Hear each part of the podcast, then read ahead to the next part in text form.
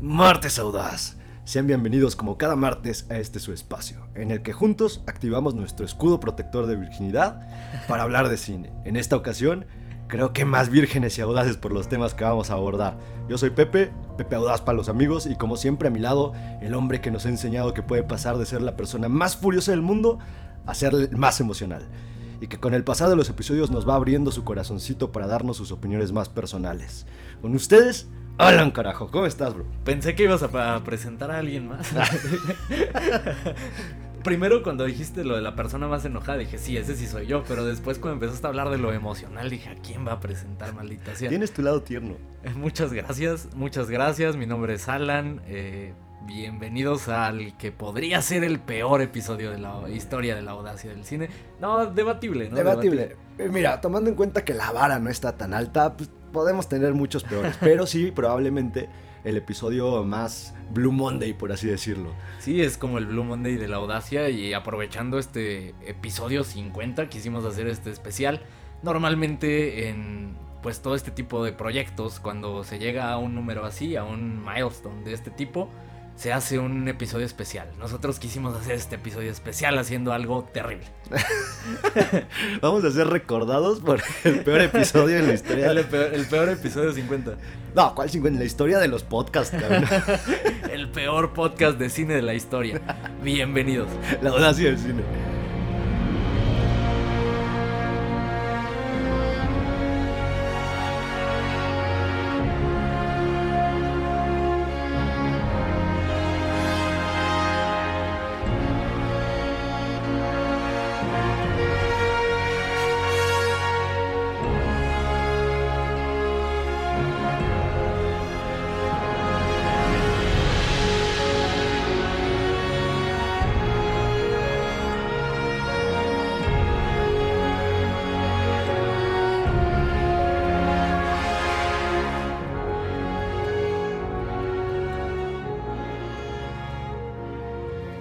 Bien, como lo anticipamos, el peor episodio en la historia de los podcasts. La verdad es que ha sido, digamos, una semana muy complicada para la industria cinematográfica, no solamente para nosotros, para que...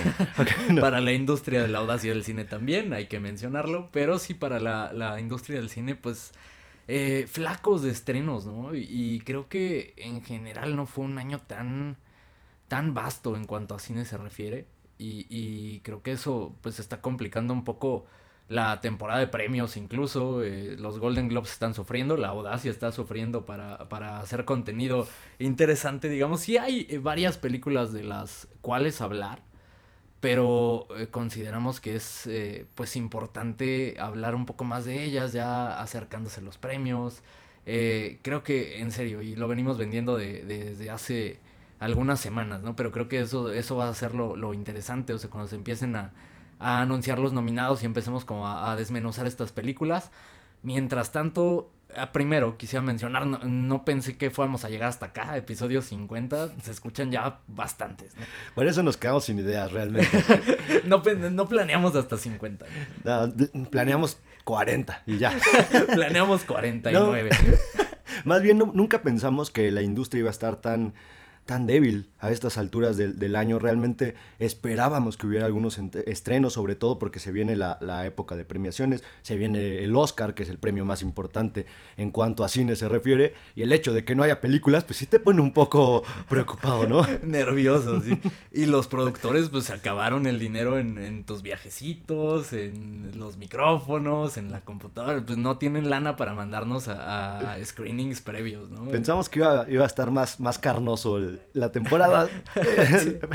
Digamos que hicimos una predicción bastante mala, pero ¿qué le hacemos? La cuesta de enero le está costando también a los productores, entonces pues no, no ha habido recursos para mandarnos a estas eh, funciones anticipadas. Entonces, eh, ¿qué decidimos?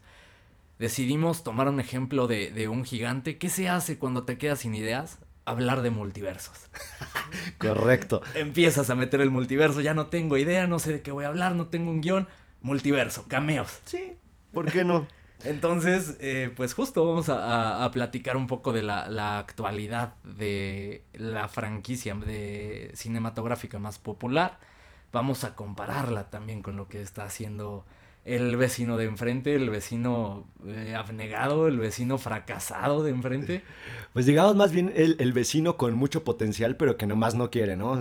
Se rehúsa a dar ese paso hacia, más bien no, no, ha encontrado su camino. Es como ese vecino que quiere ser este, pintor, pero que también quiere ser músico, pero que quiere tener un podcast de cine.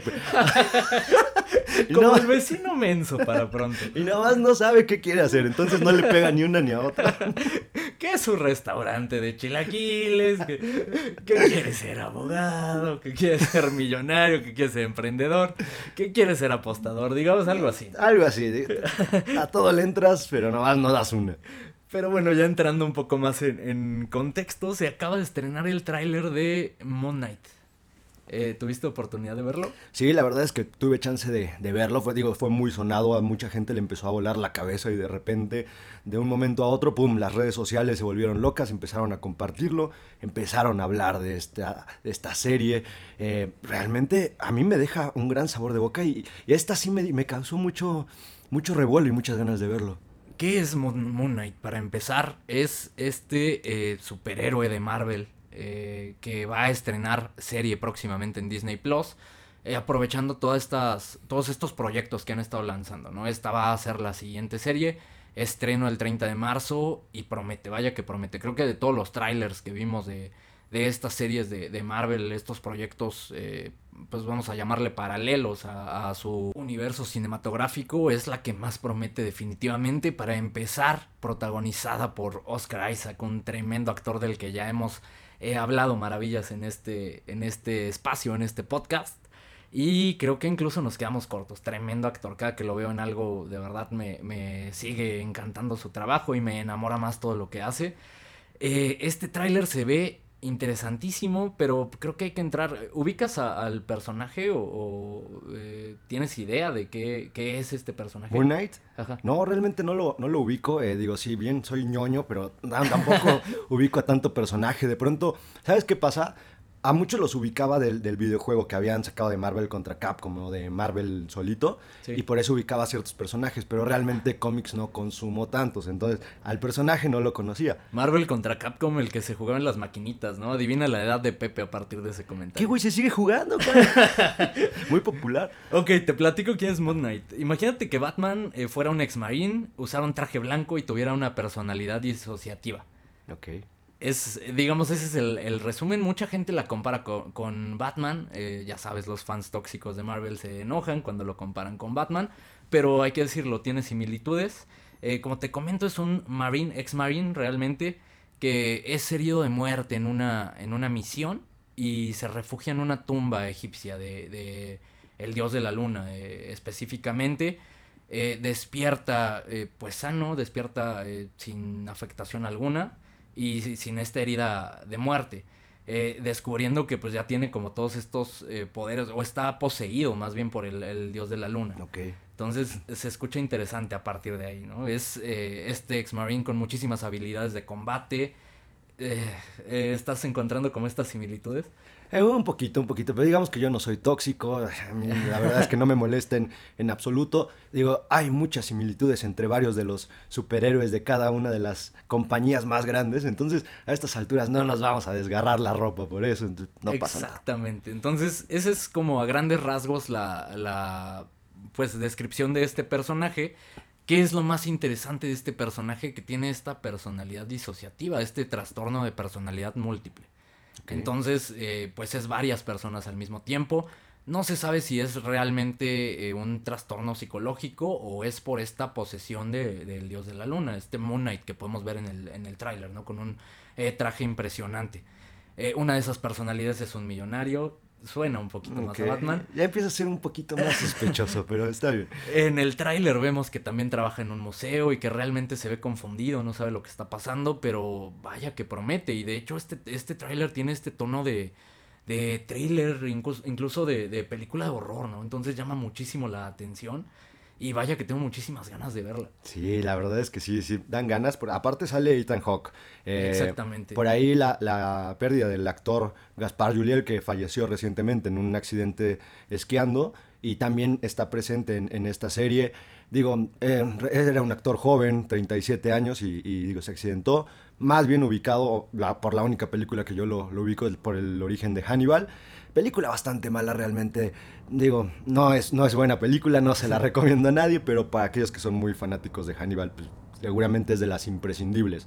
Ahora, Oscar Isaac es imponente. A mí me el tráiler me dio la impresión. No sé que no va a ser así porque no va para nada con el, la línea de Marvel, pero incluso me recuerda a, Watchmen un poco en relación, y me gustaría que jugaran con eso, en torno a, todo esto psicológico, porque te acuerdas que, por ejemplo, los Watchmen viejitos, incluso eh, eran perseguidos porque pensaban que estaban locos y querían meterlos al manicomio y todo este Claro, que justo para allá voy. Eh, creo que el tráiler te da esa promesa de que, de que puede ponerse más oscuro, ¿no? Digo, ya al final conocemos cómo se las gasta Marvel. Y quizá a la mera hora terminan con sus eh, chistes, con su humor característico y, se queda en promesa lo de, lo de este mundo oscuro. Pero por ahí con los planes que viene eh, pues cocinando Marvel, eh, pues deja esa impresión de que pudiera ser este, este pues aspecto más oscuro o explorar estos superhéroes un tanto más oscuros de, de, todo el catálogo de superhéroes que tiene Marvel. Puntualmente estoy hablando de los Midnight Suns. Eh, no sé si has escuchado de ellos. No, bueno, he escuchado, la verdad no sé ni quién es. Bueno, sabes que en Marvel hay mil equipos, ¿no? De, superhéroes, eh, los Avengers, el más conocido, los Guardianes de la Galaxia, The Defenders. Eh, los Midnight Suns son un equipo que, pelea como más en el, en el bajo mundo con estas amenazas pues de inframundo, básicamente. te pongo un ejemplo de uno de ellos y, de hecho uno de los líderes, Blade. Mm, ok ya encontraste como esa conexión, ¿no? Se acaba de, bueno, hace algunos meses se anunció la, película de Blade con Mahershala Ali, que curiosamente tiene conexión con los Eternals, con eh, puntualmente el personaje de, Kit Harrington, con Black Knight. Y, por ahí una escena post créditos que no les voy a spoiler, ahorita platicamos de, eso, pero se viene, eh, o, o, bueno, da esa impresión de que podría fraguarse este, este equipo al que también pertenece Ghost Rider. Ok. Entonces, con todo esto, jugando con multiversos, o sea, podrían hacer un juego bien interesante ahí eh, con Ghost Rider, con Nicolas Cage, o incluso con Gabriel Luna, este. Eh, Gabriel, sí, así es, Gabriel Luna, este personaje que. Bueno, este actor que interpretó a Ghost Rider en la serie de Agents of Shield. Y con todo el juego de multiversos, incluso te digo, podríamos ver a Nicolas Cage. Y la verdad que es no. Que... Ojalá que no. Eh, no sé, digo, si es bien dirigido, creo que puede ser interesante. ¿Viste las películas de Ghost Rider de Nicolas? Solo la primera y, creo que nunca la vi completa, o sea, vi partes nada más. ¿Ves? A veces sí creo que eres un afortunado. Yo sí me fui las dos. ¿Las dos? Sí, no. ¿Te atreviste? Me atreví, una cosa lamentable. Eh, la segunda es terrible película, en serio. Y ahí sí el problema fue justo que le dijeron a Nicolas Cage, sé Nicolas Cage. Ese es el problema, si no detienes a Nicolas Cage se vuelve loco, ¿no? Sí, y justo ahí hay una, una escena, hay una, sí, es una, una, pequeña secuencia en donde se está tratando de convertir en, en Ghost Rider y tiene una de las actuaciones más no sé cómo, no sé ni cómo decirlo, más ridículas, pero divertidas. No, la película es muy mala, no vale la pena. A lo mejor si estás borracho, pues sí, vela. Es que es el resumen de la carrera de Nicolas Cage, ¿no? Es como divertido, es eh, horrible de ver, te da cringe, te da todo al mismo tiempo, ¿no? Y en ocasiones también lo hace bastante bien. Es, es como esos episodios que deberíamos hacer, o sea, como ese debate de Nicolas Cage es un buen actor o es un mal actor. Sí, de hecho, ves que estaba en la congeladora, nada más que se nos quedó. Sí, realmente no se sabe, no sabe si es un buen actor o mal actor. Eh, perfecto, ya tenemos contenido en algún momento, ¿no? Para... No estrenen nada, ya tenemos episodio. Eh, ok, pero de esto que te platico, ¿qué te parece? Incluso Morbius, eh, que se va a estrenar en Sony, ahí sería interesante ver si, si planean como de nuevo jugar con estos personajes. O sea, Sony te, te presto Marvel, te presto mi personaje, desarrollalo y, me lo regresas ya que sea un éxito. Quién sabe si puedan eh, hacer eso, meterlo también a estos Midnight Suns, los hijos de medianoche. Creo que, ahí no está en planes. Por ahí escuché que el plan era que, que mm, Andrew Garfield volviera a interpretar a Spider-Man, le sacaran esta película donde empieza a jugar con, con ser Venom, empieza, se le mete el simbionte, y entonces es cuando quieren regresar a Tom Hardy, a Morbius y tener esta, esta cinta. Ah, y a Craven, el cazador. Entonces quieren armar este, este trío de villanos y por ahí que se incluya, eh, digamos, creo que iban a, planeaban revivir a, un personaje por ahí muy importante para que formara parte de, este equipo y, y, sobre todo formara parte del, del nuevo concepto o universo, ya no sé cómo llamarle, lo que quieren hacer con el Spider-Man de Garfield. Es lo, lo que te digo, o sea, se nos acaban las ideas y vamos a hablar de multiversos, vamos a, meter cameos, vamos a meter personajes que, que, ya murieron, los revivimos, no importa, eh, personajes de películas noventeras, regresan los batipezones, regresa la batitarjeta de crédito como un cameo. Eh, sí, es, es, es eso que, que, estamos viviendo hoy en día, ¿no? Pero la realidad es que, y me regreso un poco a, a Marvel, la verdad es que estos proyectos me, me interesan bastante, al menos cómo suenan en papel. Y es que la película de Blade de 1996 con Wesley Snipes me, me fascinó. recuerdo que me encantaba esa película. Eh, incluso Blade 2 y un hecho que algunos ya conocen. Eh, Blade 2 es... Gracias a Blade 2 tenemos el MCU. Prácticamente ellos estaban en quiebra. Marvel estaba en quiebra.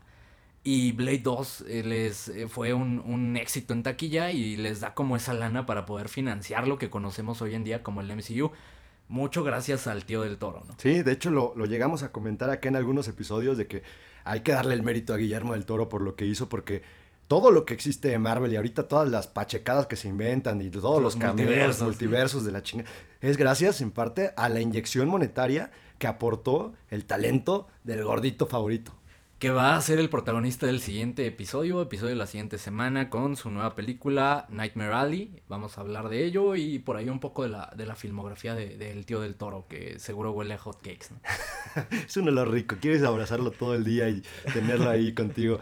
Oye, hablando de, cameos, vamos a, hablar un poco de, lo mencionamos el episodio pasado, ¿no? Que se había filtrado esta, esta serie de cameos que están planeando aparentemente en la nueva película de Doctor Strange. Eh, es una locura, es una locura. Están hablando por ahí de Ben Affleck para que regrese a ser Daredevil.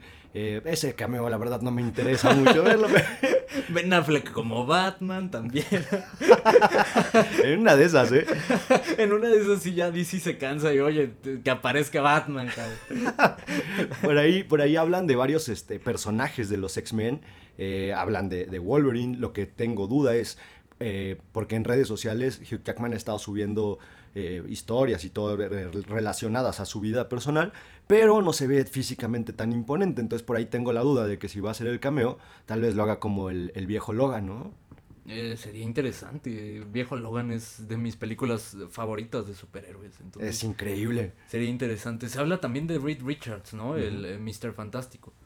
Sí, que ahí están por ahí debatiendo si lo, lo interpretaría John Krasinski o lo interpreta el, actor que, que lo interpretó cuando sacaron sus payasadas de, Los Cuatro Fantásticos. Por ahí también se estaba filtrando que pudieran hacer. Ya sabes que aquí ya les vale más. Ya son sketches, ya. Como decías hace rato, revivimos gente. Por ahí hacen un Stan Lee, se lo sacan de la manga, qué sé yo. Pero entonces estaba rumorando que pudiera ser que Chris Evans mejor conocido como el Capitán América. Ahora ser la antorcha humana. Ajá, vuelve a ser la antorcha humana nada más para un cameo. Lo cual... Nada más por desmadre, porque están bien marihuana. es que sí, sí lo escribe como unos junkies ahí tan pachecos y ay, pues tráete este. No, ¿sabes qué? Lo, lo, que creo es que se meten de verdad a Reddit, se, se, meten a Twitter y ven teorías de los fans o se meten a canales de YouTube de, de esta gente que sabe muchísimo más que estos, este par de mequetrefes en cuanto a cómics se refiere y ellos dan ideas y ahí de ahí sacan realmente pues todas estas ideas para eh, crear historias, ¿no? Si se les puede llamar así eh, a las últimas películas que han hecho. Pues es justo lo que, lo que platicamos en, en hace pocos episodios, que ya parece que tienen la fórmula de los rápidos y furiosos, porque ellos sí hacen así sus películas. De hecho, hay un estudio de una universidad de Estados Unidos sobre este fenómeno de cómo ellos ya no hacen cine. O sea, bueno, en, teoría técnicamente es cine, pero ya les vale más la historia. O sea, se meten, como, como dices, a, a foros, a Twitter, y la gente que está pidiendo a tal persona. Así revivieron a un este, asiático, que no me acuerdo qué, era del, clan, pero salió en la tercera película de Rápidos y Furiosos. Y así ah, se lo trajeron, se sacaban una historia ahí muy extraña. Y es que, ¿sabes que También Marvel tiene tanto dinero ya que ya se pueden dar el lujo de hacer lo que sea y contratar a quien sea y, eh, gastar toneladas de dinero en efectos visuales y, y, no sé, o sea, se salió de control, ¿no? Este, este tema, este MCU. Oye, pero ¿qué, tan, ¿qué tanto crees que pudiera llegar a pesar? Digo, a mucha, a mucha gente le entusiasma ver todos estos cameos y todo, pero cuando hablas de tantos cameos, ¿qué tanta relevancia pudieran tener en la historia de la película que te están contando? Un ejemplo, el cameo de Daredevil, y lo mencionamos en, en el episodio de Spider-Man, ¿qué tanto peso tenía en, la historia que te estaban contando de Spider-Man? ¿no? tiene peso, ya, ya es, solo mercadotecnia realmente y es para meterte ganas de ir a ver la película, ¿no? Y, y, ya lo hemos platicado en, en varias ocasiones, eh, incluso eh, tuvimos por ahí ese debate en Spider-Man, en No Way Home, que creo que se enfocan más en, en, en crearte este, esta emoción con factores externos más que con una eh, narrativa interesante o con un desarrollo de personaje interesante, ¿no? Entonces, eh, no sé, no sé si le hace daño al final, si se hace bien es disfrutable, veas el ejemplo de Spider-Man No Way Home, eh, creo que es eso, y pues, también hay que reconocerles, la realidad es que lo están haciendo bien, los, de, los de Marvel, caso contrario a DC, que ahorita quiero llegar a eso, primero quiero preguntarte, ¿ya viste Eternals? No, no le, no le he visto, la verdad, sufrí de ser víctima de tanto spoiler y de tantas opiniones que ya me dejaron de antojar la película. La verdad es que no. ¿Tenías antojo en algún momento? Sí, sobre todo cuando, cuando llegamos a hablar de, que estaba en proceso. La verdad es que por los actores que muchos salen en Game of Thrones, eh, por ahí Angelina, su regreso a la, a ¿no? Era interesante ver su, su transición de, de hacer pues, cine de autor incluso a, a estas películas de superhéroes. Es un ejercicio interesante. La realidad es que yo no tenía absolutamente nada de ganas de verla. Eh, me llegué a, encontrar con reseñas y, opiniones de, gente que la estaba crucificando, que decía, esto, esto no es una película de, Marvel. Efectivamente no es una película de Marvel, pero no es necesariamente negativo. ¿Cuál es el problema que se queda en medio? O sea, no es ni una película eh, de Chloe Zhao. O sea, no se ve la mano de Chloe Zhao. Lo ves en algunos planos largos, lo ves en algunos... Eh, encuadres eh, muy contemplativos, muy eh, paisajes, eh, como muy, muy personal se siente incluso por momentos. Imagina Nomadland, muy similar, con muchísimo más presupuesto, con efectos visuales. Pero no terminas de ver la mano de Chloe Zhao. Siento que, que sí, ella filmó su película, entregó su producto y, le corrigieron mucho en edición. O traía como sus bullet points de, mira, este es el checklist de Marvel, necesitas una una secuencia de acción con muchísimo CGI al final, necesitas estos toques de humor. El humor para nada encaja, o tiene por ahí un par de personajes eh, desahogos cómicos.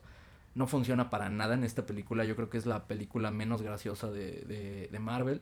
Y se queda en medio, ese es el problema. Si hubieran dejado la mano completa de Chloe Zhao, porque toca puntos bien interesantes, eh, pues hasta existencialismo, eh, filosóficos, tiene una temática bien interesante pero al final no concreta por esto mismo, porque estás viendo como esta manota de Marvel. Y dices, ¿para qué traes a una eh, directora eh, que te llama la atención por su cine, ¿no? Por este eh, cine un tanto más espiritual incluso. Y al final terminas pues cortándole las manos y, metiéndole tu checklist de, mira, esto tiene que pasar en una película de Marvel. Ahora, eso nos, nos demuestra que Marvel, a pesar de todo lo que ha, la trayectoria que ya tiene en cuanto a sus películas, todavía no se puede dar el lujo de experimentar con historias que la gente está esperando ya de cierta manera, ¿no? ¿A qué voy con esto? La gente quiere seguir viendo humor, quiere seguir viendo eh, los chistecitos que se avientan, quiere ver efectos visuales impactantes, que eso sí hay que concederlo a Marvel, han, han llegado incluso a, a, innovar en ciertas cosas, sobre todo en efectos por lo regular son cumplidores, pero en este caso nos, nos demuestran que al final todo este imperio se lo deben a toda la gente, toda la, armada Marvelita que está esperando las mismas historias y las mismas películas. Y a veces, entonces aquí viene esta, este debate en donde hay gente que quiere ver cosas distintas de Marvel, pero hay gente que no está dispuesta. Y entonces creo que en su mayoría de fanáticos eh, no están dispuestos a ver cosas distintas de Marvel y por eso a esta película le fue muy mal. Qué curioso, sí, la mayoría de la gente que la crucificó fue esta gente de Marvel. Y bueno, también estos personajes de ultraderecha, ¿no? Que, que son también gente súper tóxica, porque por ahí eh, meten inclusión, meten un personaje eh, abiertamente homosexual, incluso con un matrimonio eh, homosexual y pues, le pegaron durísimo por eso la realidad es que eh, encaja perfecto en la historia y no, no afecta para nada este, este tema. Lo, lo hemos visto peor hecho en otras ocasiones por el mismo Marvel incluso, pero acá lo hacen bastante bien, bastante natural.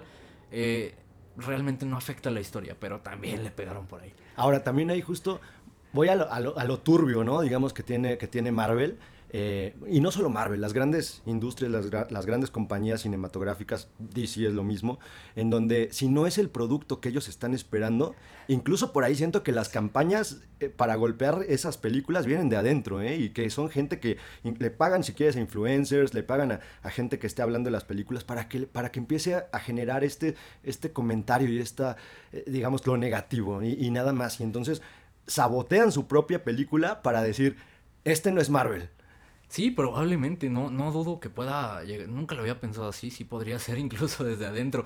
Pero te digo, o sea, ¿para qué desperdicias a una directora que tiene bastante idea y que es buenísima haciendo lo que hace en una película de Marvel? No, no encuentro el, sentido si no la vas a dejar, pues ser ella. Sí, justo aplicaron un DC, o sea, se, traen una, una directora que tiene ideas originales, ideas frescas, que aparte su cine, como mencionabas, es, es un tanto espiritual, su cine es introspectivo, su cine es, digamos, digamos, es distinto, ¿no? Y entonces se la traen, pero como que a medio camino dijeron, no, no, no, no, espérate, regrésate, regrésate, esto, esto se está yendo. Sí, tienes que tener el ritmo de Marvel, ok, sí metes secuencias un tanto lentas y contemplativas, pero tiene que tener este ritmo vertiginoso y unos cuantos chistes. Entonces, este, la realidad es que sí creo que es una película que, vale la pena, sobre todo si ya invertiste pues N cantidad de horas viendo eh, pues todo el resto de películas de Marvel, creo que también eh, vale la pena invertir dos horas, dos horas y media, que, creo que dos horas y media que dura la, película en ver Eternals, un ejercicio eh, diferente que también pues parece que tendrá implicaciones considerables dentro de el universo, quizá villanos más poderosos, por ahí se menciona que incluso los eventos de esta película pudieran desencadenar en Galactus, uno de los villanos eh, más poderosos de Marvel y más esperados de Marvel, quizá el siguiente eh, Thanos en unas tres fases, quizá tres fases más de películas y podríamos estar viendo el enfrentamiento contra Galactus, te digo, uno de los villanos más poderosos y se ven como pistas de, de esto. Entonces, y más ahora, la realidad es que yo no pagué por verla, me esperé a que salía en Disney Plus.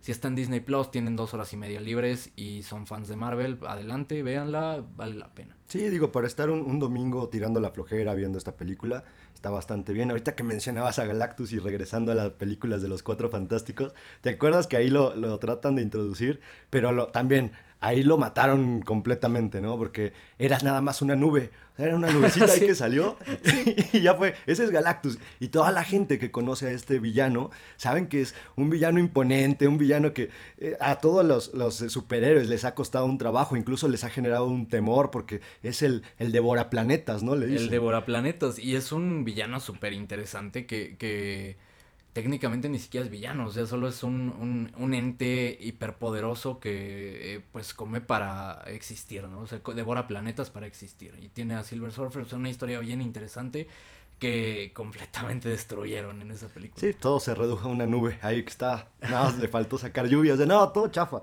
todo chafa, me acuerdo mucho de esas películas, pésimas películas, la verdad es que es una pena que le hicieran eso a los cuatro fantásticos porque también son de las... Y se lo hicieron tres veces, o sea, no una vez, tres veces en ah. diferentes ocasiones. Pero la, la, tercera sí fue todavía más triste. ¿La viste? No, no la vi. También eres un afortunado, sí, me la fumé y sobre todo porque eh, pues estaba Michael B. Jordan como antorcha. Claro. Eh, también la gente se enojó muchísimo, ¿no? ¿Cómo la antorcha va a ser afroamericano?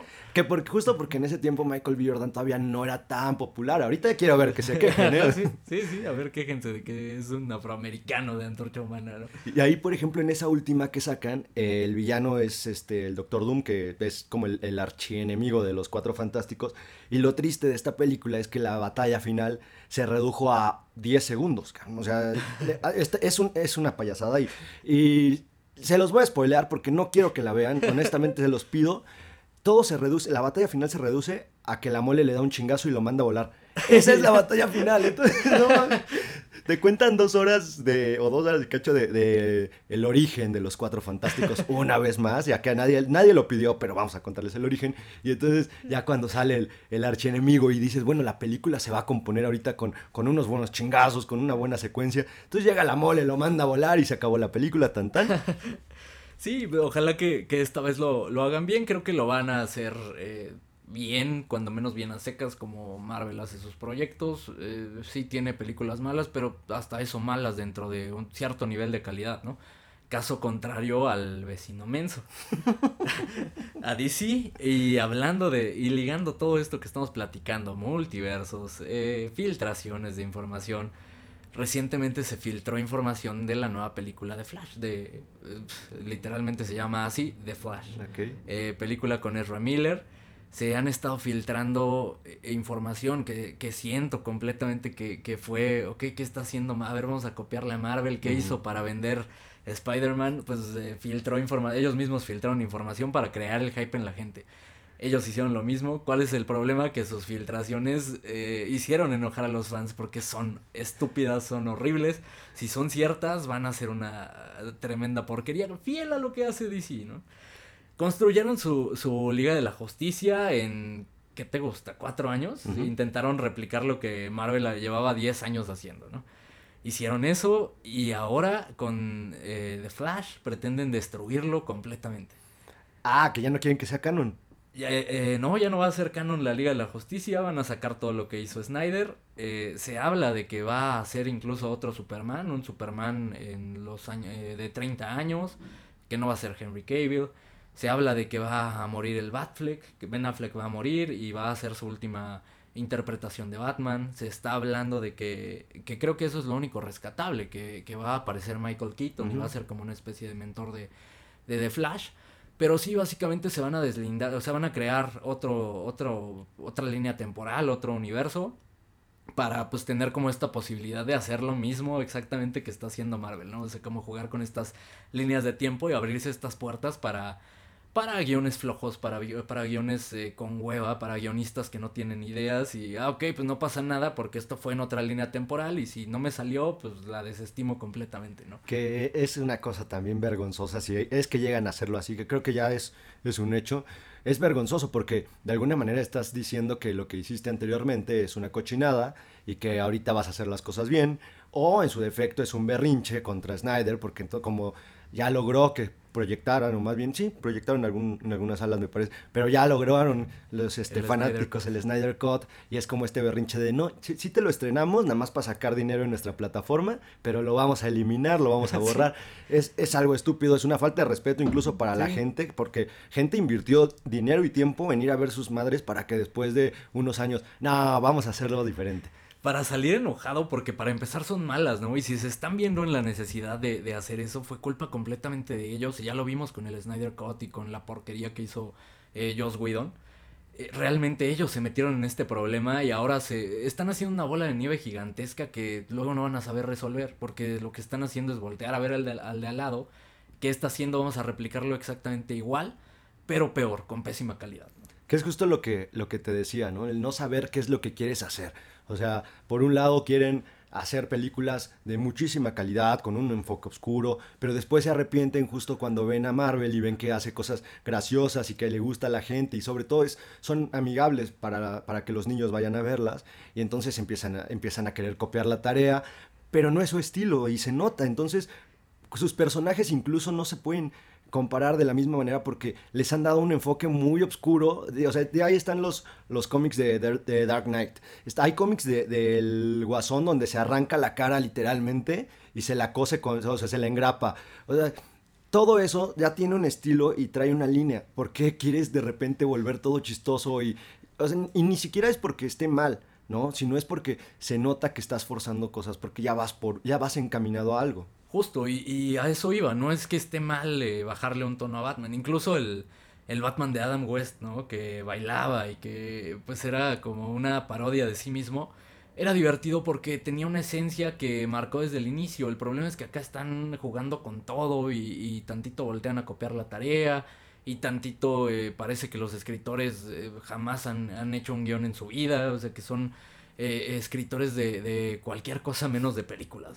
Es que justo ahí viene lo, turbio, ¿no? Ya vimos la historia que, surgió cuando Whedon hizo la Liga de la Justicia, que aparentemente era la Liga de Snyder, pero después vimos que no es cierto, son películas completamente distintas, enfocadas a cosas muy diferentes, y Whedon ya más llegó a reventar la, si se puede decir, la película, porque ya era un bodrio, un aborto ahí que, que sacaron.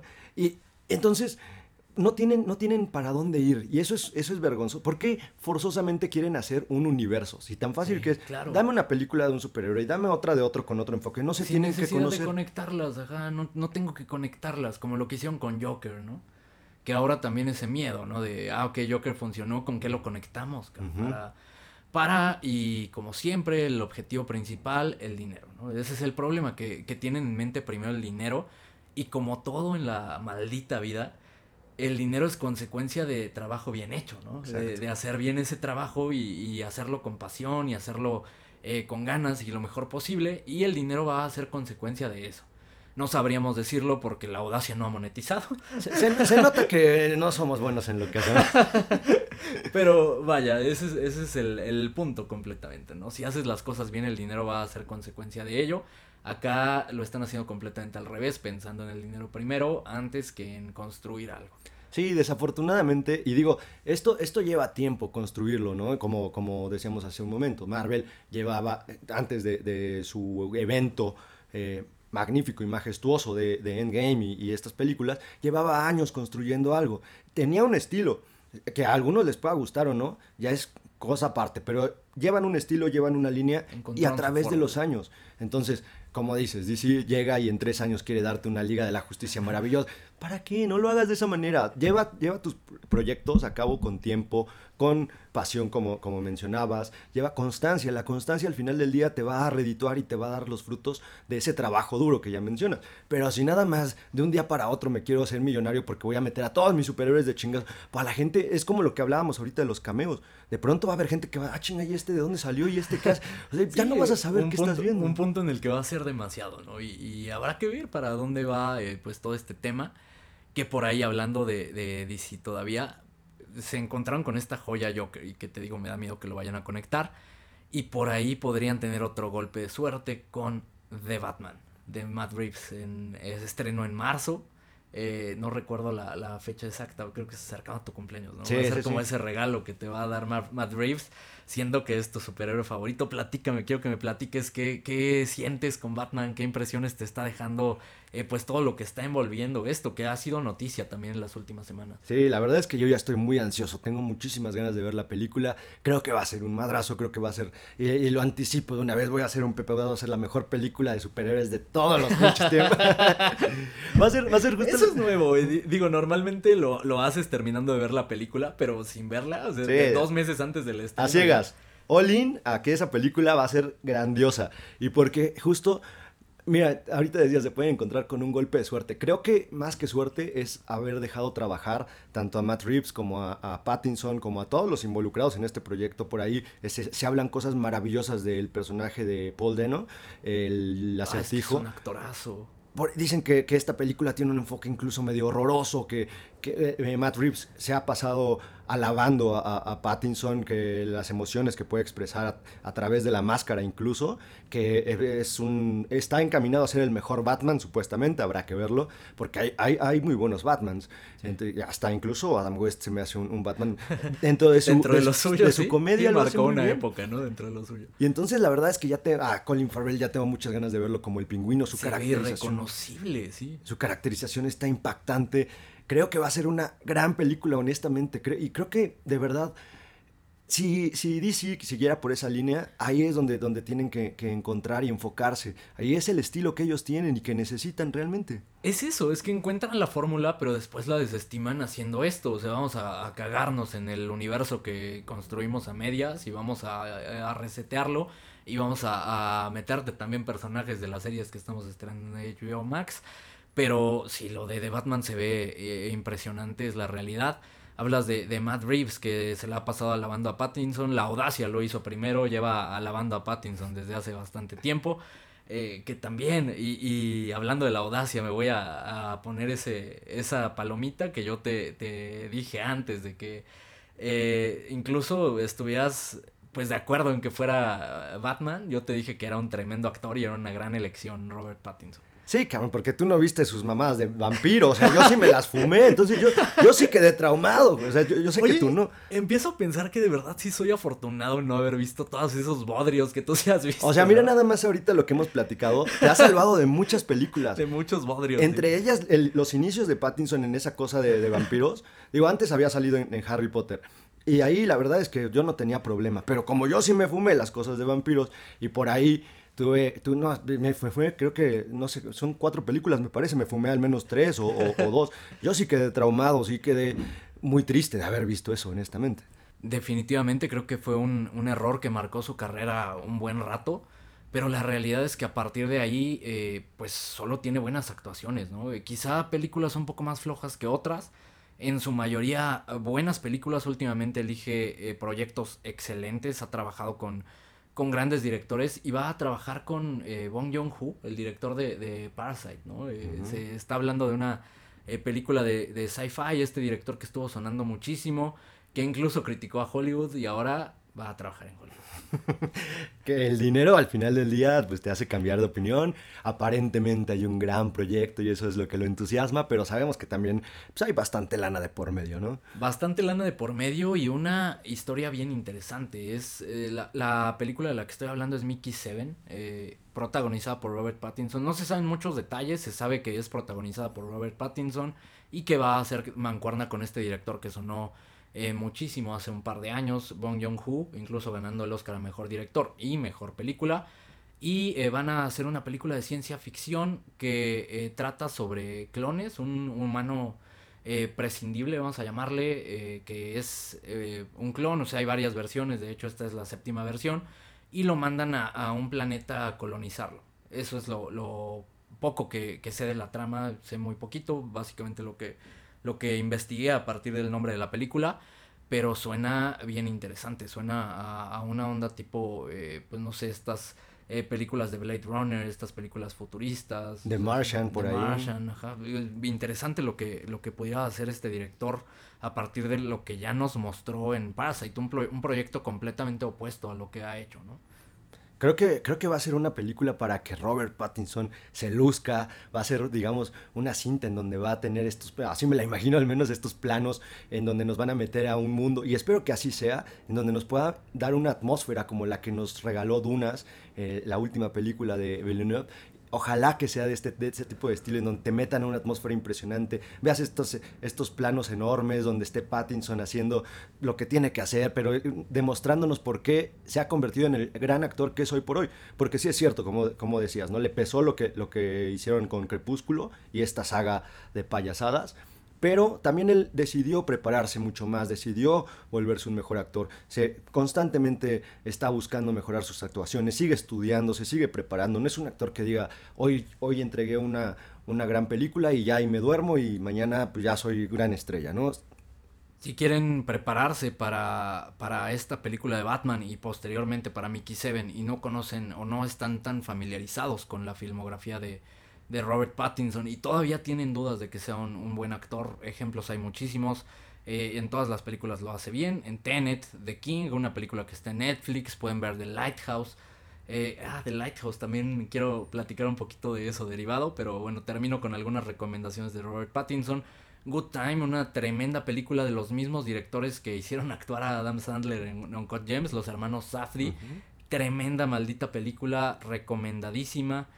Eh, ejemplos muchísimos de Robert también, eh, Cosmópolis, también una, película interesante con una gran actuación. La realidad es que es un tremendo actor, se hablan maravillas de él en, The Batman. Y sí, eh, escuché también esa noticia que se estaba hablando que, que va a ser la mejor película de Batman. No sé si es blasfemia porque The Dark Knight existe, básicamente por eso. pero se habla, se tiene expectativas altas. Creo que ahora le van a dar un estilo todavía eh, fresco, ¿no? Que es, como de horror. Como de horror. Y esto se necesitaba para una franquicia como de Batman, porque ya con lo de Affleck se había, había salido todo de control. Eh, también él estaba pasando por ahí por unos años turbios en donde cayó en el alcoholismo, un alcoholismo extremo, incluso se volvió meme de que estaba afuera en su balconcito todo, todo borracho porque andaba bien triste, ya sabes, apenas es lunes y todo tieso el pobre Ben Affleck. que no sé qué tan meme es, es como Alan de la audacia de todos los lunes, así despierto. la única diferencia es que no tengo balconcito, pero por ahí en la ventana y con mi café así me veo. De hecho, sí, hace rato que, llegué así te encontré, o sea, estabas todo, todo chueco ya, muy triste, pero, pero no, apenas es lunes, Alan, tienes que, tienes que recomponerte, por favor. Eh, lo voy a intentar, lo voy a intentar, lo prometo. Eh, pero bueno, mencionaba The Lighthouse y también era uno de los temas que quería mencionar. Es un tráiler que se estrenó recientemente. Una película que me muero de ganas de ver. Probablemente la película que tengo más anticipación, eh, a la que más fe le tengo este año. La película dirigida por Robert Eggers de Northman. Así es. Se estrenó el tráiler. Se ve potente, se ve imponente, se ve rudísimo. Eh, sale acá eh, este gran actor que de la dinastía Sarsgaard, que ya hemos hablado de, de, esta dinastía de actores donde todos, todos lo hacen bien. Su hermano es el que interpretó el, el payaso en eso. Eh, por ahí está, me sorprendió ver que está Bjork casteada, entonces sabemos que no la pueden desperdiciar y nos tiene que regalar una gran canción que seguramente va a ser el intro del, episodio cuando se estrene esta cinta. La verdad es que la, cinta promete mucho, nos habla sobre la cultura vikinga, esta cultura violenta, esta cultura bélica, esta cultura que, busca la supervivencia todo esto en clanes, ¿no? Tenían sus clanes y cada clan tenía que buscar la supervivencia y ser el más fuerte. Digamos, la película se ve se ve potente. Una película de vendetta, una historia de venganza, una historia de venganza vikinga. Entonces ya desde ahí promete, promete más cuando eh, escuchamos que el director es Robert Eggers, director de peliculones como eh, The Lighthouse, como The Witch con Anya Taylor Joy, que también la omitiste dentro de, este gran elenco que tiene. Anya Taylor Joy, Ethan Hawke, Nicole Kidman, Willem Dafoe. Está cargadísima de, actores tremendos. Y pues ya le soltaron la billetera, ¿no? A Robert Eggers a partir de la, capacidad que ha demostrado con estas dos películas que mencioné. Se ve interesantísimo y creo que es la película que lo va a, poner, que para mí ya lo es, pero creo que es la película que lo va a poner en el ojo del público, la película que va a hacer su, su tesis de, doctorado prácticamente para eh, consagrarse como uno de los mejores directores contemporáneos. Em, un poco, creo que ya, ya en el ojo ya estuvo con, con, The Witch, ¿no? Para bien o para mal dio mucho de qué hablar porque la gente o, estaba dividida de que la película no les gustó, les fascinó. Ahora, con esta cinta, ¿qué se espera? Realmente ¿Qué esperas tú que nos entregue con toda esta cultura vikinga, pero también conocemos el estilo de, este director? ¿Por dónde crees que se decante? Creo que va a ser algo completamente diferente. Sus primeras dos películas. Y ha ido como bajando estos tonos. Su primera película está más orientada al, horror o incluso al art house horror. Eh, The Lighthouse por ahí también es un poco de art house horror, un tanto más eh, filosófico, un poco más thriller, suspense esta película creo que eh, va a mostrar qué tan versátil es este director.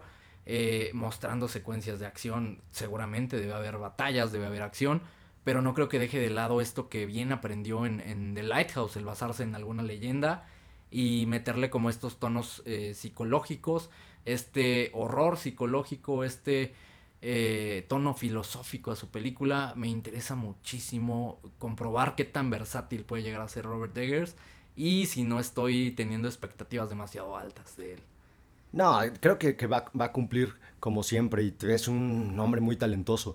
A mí lo que me, causa un poco de inseguridad y un poco de miedo es el que la gente vaya a pensar que va a haber Vikings en, eh, eh, como en la serie tal cual y que va a haber un Ragnar y que va a haber y que va a ser esta, esta típica cinta del, del camino del héroe o de cómo un, un personaje se, se, sobrepone a la adversidad, todo esto envuelto de batallas y de sangre y de no, sé qué tanto nos vaya a entregar de eso, porque así como, como, como pudiera ser su estilo, pudiera llegarnos a entregar algo un poquito más como Valhalla Rising, ¿no? Va a ser mejor que todo eso que acabas de mencionar. Pero sí, creo que tampoco como Valhalla Rising, creo que eh, Nicholas Winding Refn es un director más clavado y más eh, hace cine completamente para él. Y creo que Robert Eggers ha aprendido a hacer cine eh, sí para él, o sea, principalmente para él, pero también un poco para la audiencia y para ponernos a pensar. Entonces creo que, que podía ser como esta mezcla, ¿no? Entre eh, Vikings y Valhalla Rising. Ojalá que sí, sería una combinación interesante, a ver qué tanto nos puede entregar, a ver qué tanta presión hay ahorita que ya le dieron lana y que, ¿qué digo? Al final del día, por, por el estilo y por, por lo que nos ha entregado, no creo que se deje intimidar por el dinero que le hayan ofrecido que, o que le estén Sí, no, invirtiendo. Creo que no va a sacrificar su estilo para nada. Y creo que la película se va a vender prácticamente sola. Los vikingos es un tema que, que es muy popular hoy en día y ese elenco va a vender la película sin problemas. Sí, sin duda. Aunque también estoy, estoy con esa duda, porque por ejemplo, este Sarsgaard cuando hizo Tarzán, no le fue tan bien en taquilla y no le fue tan bien a la película. No porque él lo haga mal y porque él no tenga la capacidad, pero también me pongo a pensar qué tan digamos, popular pudiera llegar a ser para la taquilla. Al final, eso a mí me vale madre, eso sí, yo quiero ver Sí. la película por lo que nos puede entregar. O sea, no me importa si es popular la película o no, pero también sí me, me gustaría que tuviera una aceptación digna para que le puedan seguir ofreciendo proyectos, porque justo cuando empiezan a, a ver estos altibajos monetarios es cuando ya, ya no le sueltan tanta cartera. Que en ese momento iba solo Alexander Skarsgård en Tarzán. Ahorita viene con, ya lo mencioné, Anya Taylor-Joy, Ethan Hawke, Nicole Kidman, Willem Dafoe, que está en el ojo público ahorita gracias a su Duende Verde que lo hizo increíble. Creo que no hay forma de que falle. Espero que no, espero que no, porque también en Tarzán traía un, un buen elenco, no estaba tan abandonado. Y espero que, que también esta película sea buena, porque también mis expectativas son muy altas y, y quiero verla. Ya tengo muchas ganas de ver esta, esta cinta. Ahorita que mencionabas a Willem Dafoe, también por ahí escuchamos que quiere interpretar al Joker, que más que interpretar, pues nada más es poner la cara, ¿no? Sí, realmente es igualito y, y el tono. Que ahí el miedo es que se parezca demasiado al Duende Verde, ¿no? Entonces sea un poco redundante. Que eso le va a encantar a DC, ¿no? Es, como, ah, quiero mi Duende Verde, pues tráete a Willem Dafoe, que es popular ahorita. Pero bueno, ese es otro tema. No se pierdan esa película, recomendadísima. The Northman, 22 de abril eh, se tiene programado el estreno. Ojalá no se retrase. Ahorita están en postproducción, pero bueno, ya vimos tráiler. Entonces, eso eh, pudiera hablarte de que sí va a estrenarse en la fecha que está eh, pactada, ¿no? 22 de abril, no se la pierdan. Y no se pierdan también los siguientes episodios de La Audacia del Cine. Eh, ya con un poco más de, de carnita, esperemos. eh, eh, se hablan cosas buenas de, de esta eh, nueva película del tío del toro, Nightmare Alley, y aparte de su filmografía. Y nos acercamos también al aniversario, de, al primer aniversario de la audacia del cine de este bebé que, que todavía no aprende a caminar, se sigue cagando en los calzones, como pudieron notar en el episodio del día de hoy, pero que eh, tiene un futuro prometedor. Sí, digamos que ahí va, también te digo, no teníamos tantos elementos, al final nos clavamos con lo de siempre Marvel y DC, que al final es lo que nos está dando el mundo, la industria es lo que nos da, nos dan trailers de, de las dos este, compañías más grandes de cómics, ahorita los cómics están dominando prácticamente todo, eh, todo se basa en cómics, cada cierto tiempo hay un evento, como lo fue en diciembre Spider-Man, en marzo lo será de Batman, posteriormente vendrá Doctor Strange, vendrá la serie de la que hablamos de, de Moon Knight, entonces no, no nos sueltan, la industria de los cómics no nos sueltan, no nos deja en paz. Y que películas interesantes ha habido en el año. El tema es que ya casi todas las hemos abordado, al menos todas las a las que hemos tenido acceso, ¿no? Pero se vienen los Oscar, vamos a hablar de esas nominaciones. Seguramente tendremos por ahí un, un especial de, de primer aniversario de, de La Audacia del Cine. Que probablemente ya nos puse la soga al cuello, ¿no? Al mencionar esto que habrá especial. No sabemos qué será, pero algo habrá. Pues ya abriste la boca, ya pues, si no íbamos a hacer nada ya lo tenemos que hacer porque pues, ya, ya anticipó. Está bien, no hay bronca. Promesas de campaña.